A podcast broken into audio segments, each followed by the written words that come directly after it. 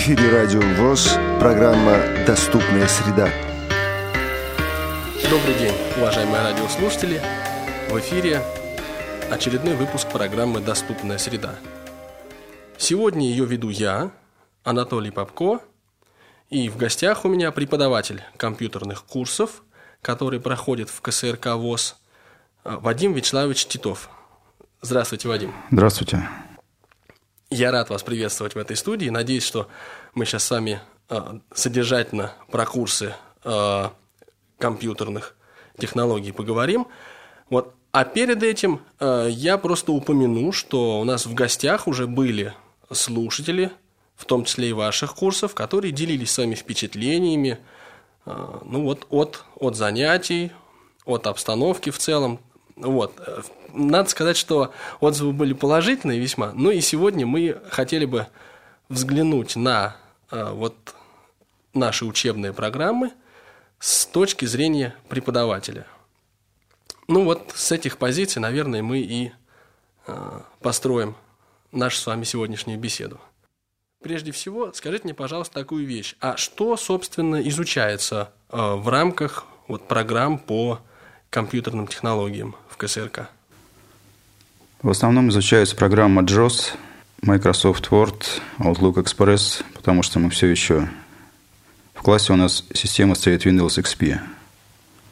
Поэтому у нас есть Outlook. И если говорить о версиях JOS, то мы, у нас лицензия до 10 распространяется, 10 JOS. Ну, это практически такая послед... последняя в настоящий момент локализованная, это 11 версия, да, вы? Мы немножечко остаем чуть-чуть. Да, ну, от существенных отличий, насколько я понимаю, таких, чтобы кардинально как-то влияли на работу пользователей, между этими версиями не так много. Да, так просто, когда речь идет, например, там, о, о закладках в интернете, тогда приходится сказать, что в 11 есть версии привязка к тексту, в 10 нет, что-то такое. 1.11 у нас стоит JOS иногда, чтобы показать что-то. В основном все десятые. Ага, хорошо. Значит, операционная система – это Windows XP, а содержательно по а, ну вот чуть подробнее про программы, которые вы изучаете. С чего начинаются занятия? Начинаем, конечно, в группах начинающих, извините за тавтологию, с клавиатуры. Бывают слушатели, которые и не знакомы с компьютером совсем. Им надо объяснять, где Ctrl, где какая буква, где Escape, и долго они будут путать, когда нужно нажать Escape, когда Enter – то есть я правильно понимаю, что в качестве слушателей этих курсов могут выступать люди, которые не знакомы с компьютером вообще? Я считаю, что это наша основная задача. Познакомить с компьютером людей, которые не знакомы с ним вообще, чтобы их первое знакомство было грамотным. Потому что переучить всегда труднее, чем научить. Да, с этим трудно не согласиться. А, хорошо, и вот то есть на первом таком занятии, вводном, что ли, да, вы просто проводите некий там тест того, что человек знает в смысле клавиатуры, может ли он ей пользоваться. Или вы заранее это знаете как-то? Мы имеем некоторое представление о своих слушателях благодаря тестам, которые приходят к нам на сайт. То есть слушатели регистрируются, те, которые не умеют это делать, они делают это с чьей-то помощью – Наша учебная часть даже регистрирует некоторых из них, которые присылают свои документы просто в бумажном виде даже часто бывает. Даже не по факсу и не по электронке. Ага, то есть для того, чтобы... Существуют тесты, и вот у этих слушателей, которые не знают ничего, у них обычно написано, результаты тестов отсутствуют. И по этой надписи, собственно, вы понимаете, что у вас группа будет сформирована в основном там, из начинающих людей. Да, но, конечно, ровно никогда не бывает группы. Бывает все равно кто-то лучше знает, кто-то хуже. И ни одной группы еще не было, чтобы никто не был знаком с клавиатурой. Поэтому приходится людям, которые лучше знакомы с компьютером, давать какие-то индивидуальные задания во время того, как остальные пытаются изучить клавиатуру. Группа состоит из шести человек, поэтому совсем одинаковый уровень у них не может быть. Всегда попадется кто-то, кто знаком с компьютером, кто-то совсем не знаком с компьютером. Ну, собственно, так всегда и бывает. Даже из двух человек один всегда знает что-то лучше, а другой хуже, а здесь у вас шесть человек. Поэтому это вполне ожидаемо. Ну и, конечно, вот э, преодолеть вот эту вот э, на начальном этапе, что ли, у некоторых еще есть боязнь компьютера, боязнь нажатия кнопки. В значительной степени это именно психологические проблемы, но их, на их преодоление тоже нужно как-то такое время потратить, да, вот. Бывает, да, дрожащими руками начинают нажимать. То два раза, двойное нажатие у них срабатывает вместо одного, то вообще, как я говорю, не сидите на клавиш, как на кресле, нажмут, а там же повтор клавиатуры, и у них эта функция срабатывает там по 150 раз. Бывает всякое. Бывает, что и боятся клавиатуры. Ну, за неделю примерно занятий, у нас же большая, большое время мы общаемся с компьютером по 8 академических часов в день. С понедельника по субботу. Поэтому за первую неделю обычно люди привыкают к машине. Может, не к машине, но к клавиатуре привыкают чуть-чуть. А всего э, вот курсы, о которых мы говорим, длятся Четыре недели рабочих без одного дня. То есть получается 23 рабочих дня 8 академических часов. Ну, это довольно большая нагрузка. Особенно на тех людей, которые не привыкли, как, э, ну, вот, может быть, там, мы с вами в какой-то степени проводить много времени за компьютером постоянно. Может быть, так лучше сразу, потому что люди от, отвлекаются это от своей обыденной жизни. Обычно у нас группы иногородние приезжают со всей страны. Они заняты эти четыре недели только компьютером. Это, конечно, отличается от тех курсов, которые распространенные у нас в стране часто бывают, что по два часа в день там в течение трех месяцев, четырех. Мне кажется, лучше так. Это не, не экспресс, конечно, курсы какие-то, но месяц, можно сказать, что без нескольких дней человек вплотную общается с машиной, и обычно какие-то результаты от этого могут последовать хорошие. Ну да, вообще, когда делаешь одно дело на протяжении 23 дней по 8 часов в сутки под присмотром очень квалифицированных преподавателей, ну, что-то, как правило, из этих усилий э, получается. Особенно, конечно, если есть соответствующая мотивация. То есть, если человек сам, да, наверное, заинтересован. Да, я думаю, что заинтересованные люди приезжают к нам учиться. Это бывают студенты. Студенту сейчас, как и любому человеку, кстати, нельзя без компьютера. Без компьютера ни в быту, ни в учебе, ни в работе никому не обойтись. Поэтому наши слушатели очень заинтересованы в результатах обучения. И возможно, что экзамен в конце их тоже как-то стимулирует. Стимулирует, да. На труд и на подвиги. Ну да, так ну, бывает. И еще э, про, может быть, стоит упомянуть про следующие ступени обучения тоже играют, наверное, какую-то роль. Попадут они туда или не попадут. Но пока не было никакого отсева по этому поводу.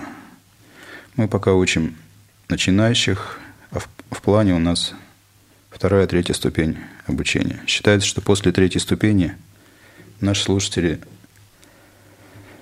должны сами уметь преподавать программы экранного доступа.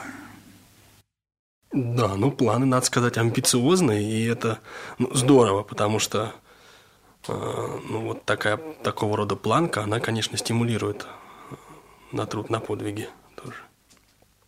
Хорошо, значит, первое, если приезжает группа людей, большинство из которых не очень хорошо или вообще не знакомы с компьютером, то, как вы уже и сказали, первая неделя в основном посвящается изучению клавиатуры, да? Или не совсем? – Сейчас при четырехнедельных курсах совсем. Раньше у нас были трехнедельные, более короткие курсы для продвинутых пользователей. В тех условиях можно было сочетать параллельно. Клавиатуру кто не доучил, там почти не было таких слушателей. Начинать первое знакомство с интернетом, с Outlook, все параллельно, по по два часа в день, допустим, академических. Клавиатура, интернет, Microsoft Word и еще что-нибудь. FineReader, например. С начинающими, конечно, так нельзя. Если человек совсем не знает клавиатуру, нельзя с ним заходить в интернет с первого дня знакомства. Поэтому с начинающими группами мы придерживаемся более последовательного курса. Сначала клавиатура, потом все остальное.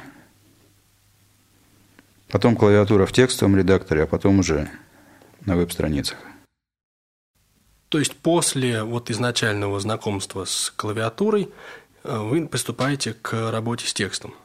Навигация по тексту в текстовых редакторах, да.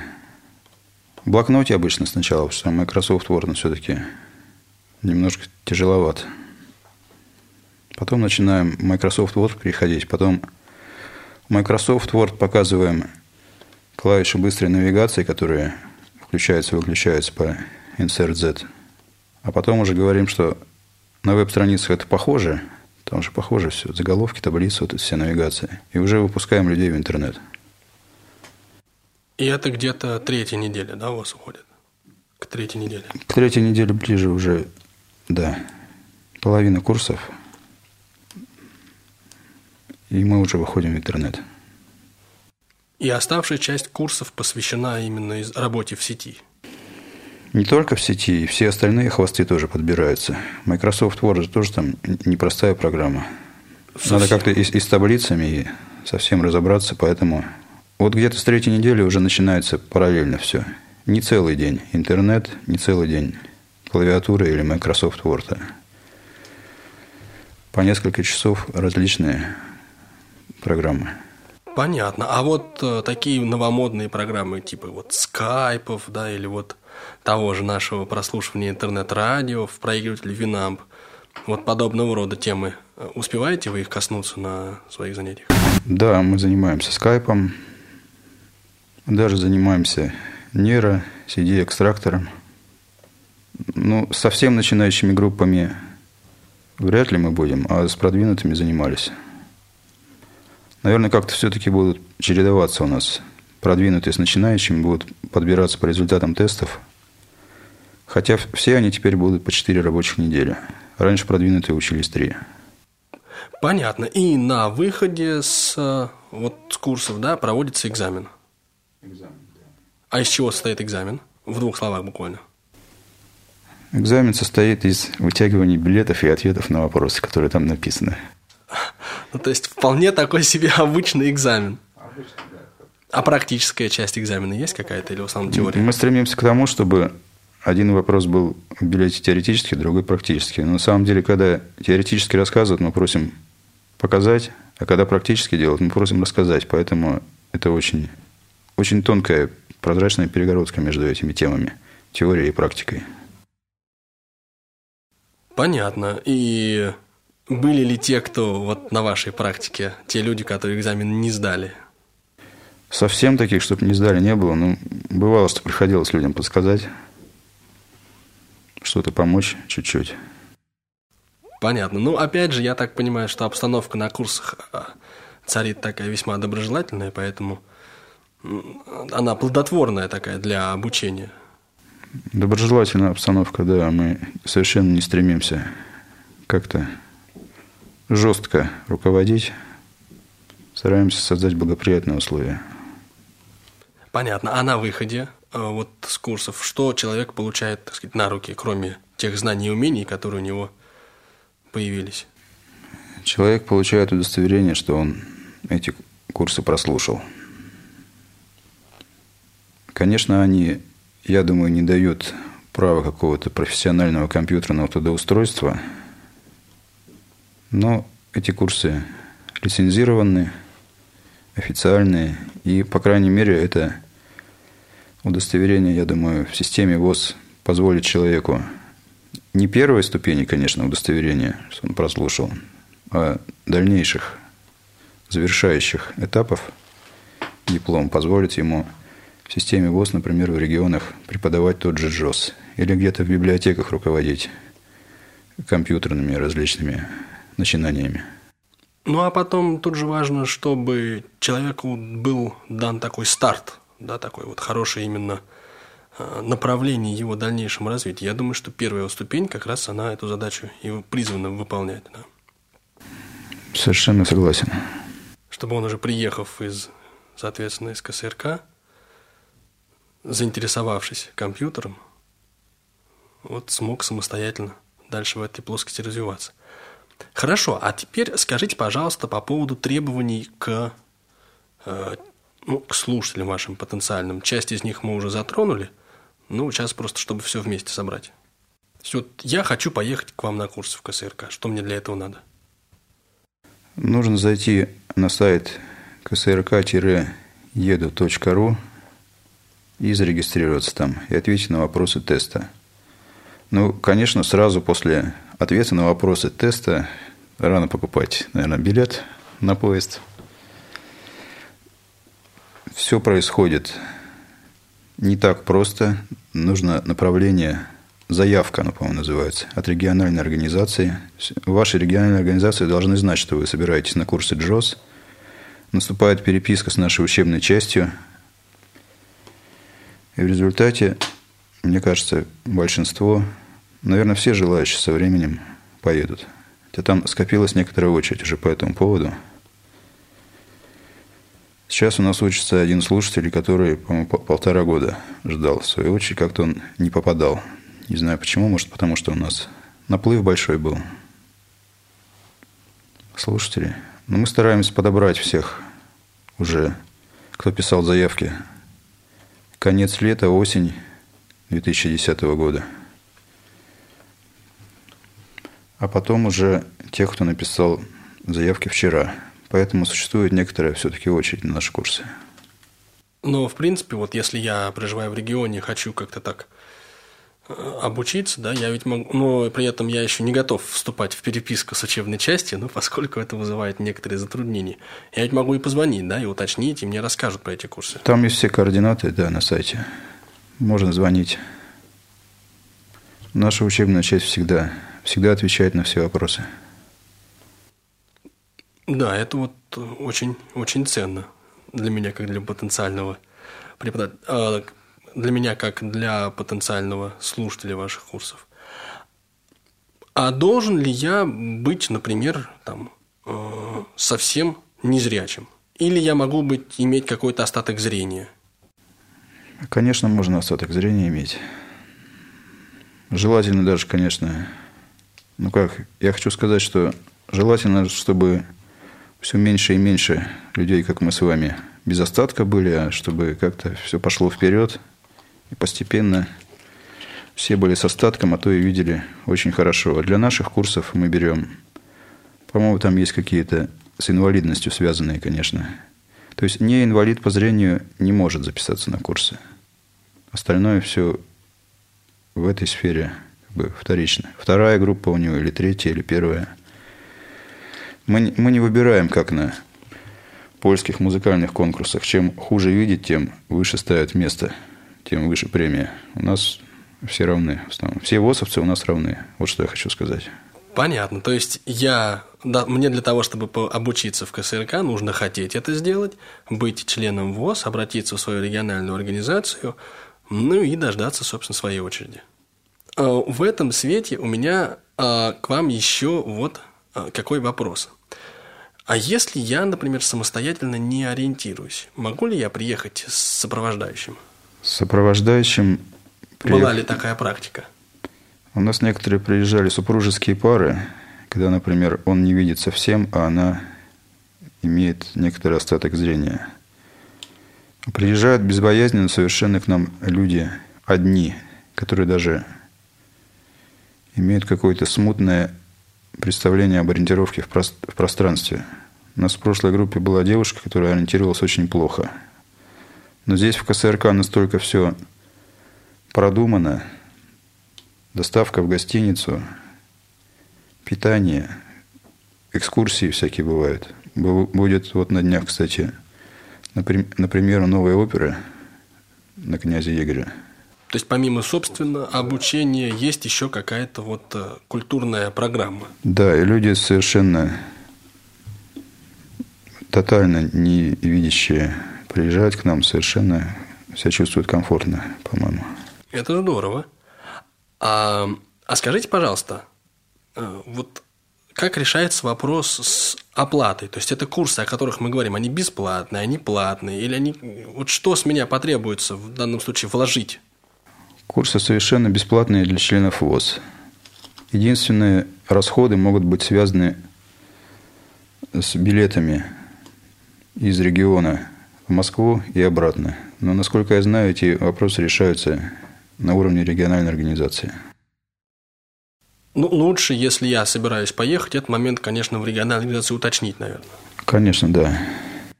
От своих, от своих слушателей я знаю, что многим это оплачено теми или иными спонсорами. Чаще всего этими спонсорами является региональная организация. Понятно. А, спасибо. А давайте, вот э, можете вы вспомнить какой-нибудь, ну вот интересный, скажем, э, случай, который вот прошел, или какой-то особенно выдающийся сюжет. Тут, например, человек там думал, что умеет, а на самом деле приехал и оказалось, что многому может научиться.